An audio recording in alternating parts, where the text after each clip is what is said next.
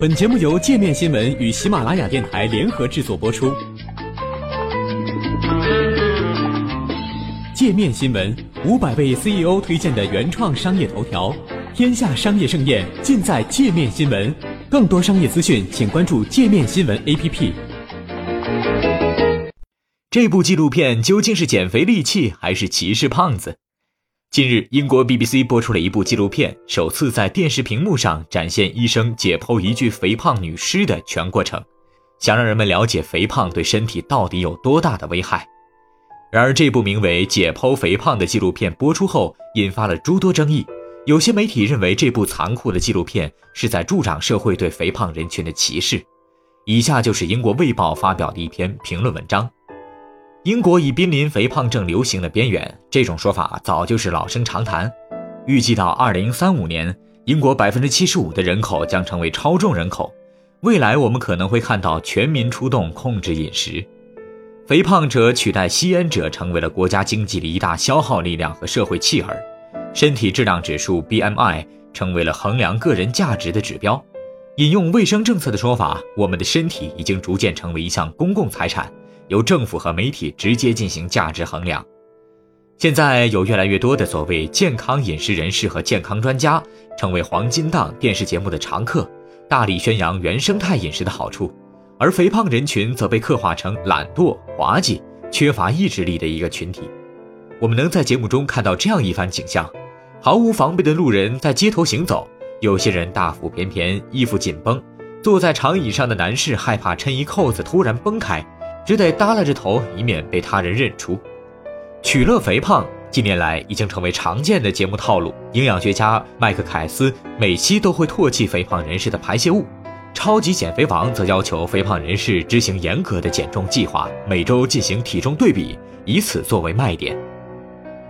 BBC 第三频道的纪录片《解剖肥胖》正是基于这样的背景下播出的。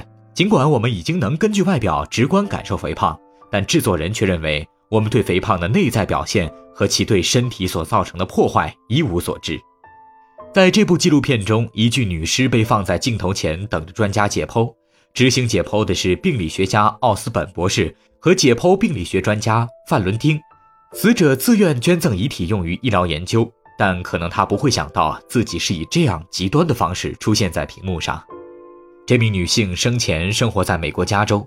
他去世后，只留下了一只手臂给家人以供火化，其余部分被运送至大西洋的这一边，用于解剖实验。但节目仍未解释为何没有用英国人的尸体。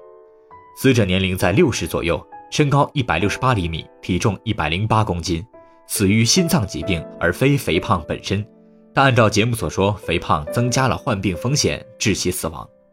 解剖开始前，镜头先在死者裸身的四周来回拍摄。一具苍白壮硕、带有水泡的尸体映入观众的眼帘，唯一被遮盖的就是他的面部，被一张布随意地遮盖着。整个解剖过程只有两处细节较为人性化：死者曾经隆过胸的痕迹，以及仍留在脚趾甲表面的珊瑚色指甲油。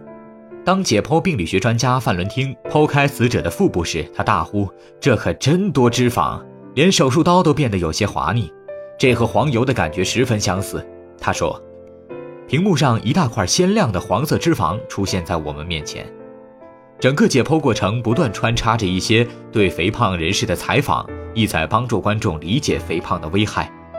在镜头前，被采访者谈及自己的发胖经历，疾病治疗、饮食紊乱、焦虑、自卑都是原因之一。食用廉价的高热量食品更是让他们胖上加胖。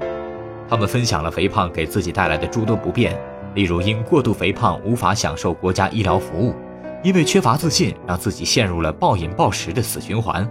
如果你是胖子，你就会被社会边缘化。唯一接受采访的男性，二十二岁的尼克说：“除了穿插采访，节目还添加了不少文字说明，几乎是在用潜意识手段来暗示观众，与正常人相比，肥胖人群的生产力、个人能力及智力都相对低下。但节目并未对该暗示做出任何解释。”我们只是看到奥斯本拿起死者的肝脏，并表示它就像一团干酱一样。这对这名女士而言真是一桩坏消息。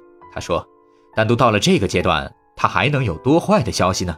这种通过解剖尸体讲述死者个人故事的做法，只是在暗示肥胖是这名死者的缺陷，但却完全未将收入、阶层、基因、医学及心理学等因素纳入考虑范围，是一种非人性化的做法。这种不公正的形象刻画只会助长人们心中早已根深蒂固的病态偏见。这部纪录片的确精彩，但要说它揭露出了什么，那也只能是，即使已经成为一具尸体，肥胖人群依然无法摆脱被无理取笑的窘境。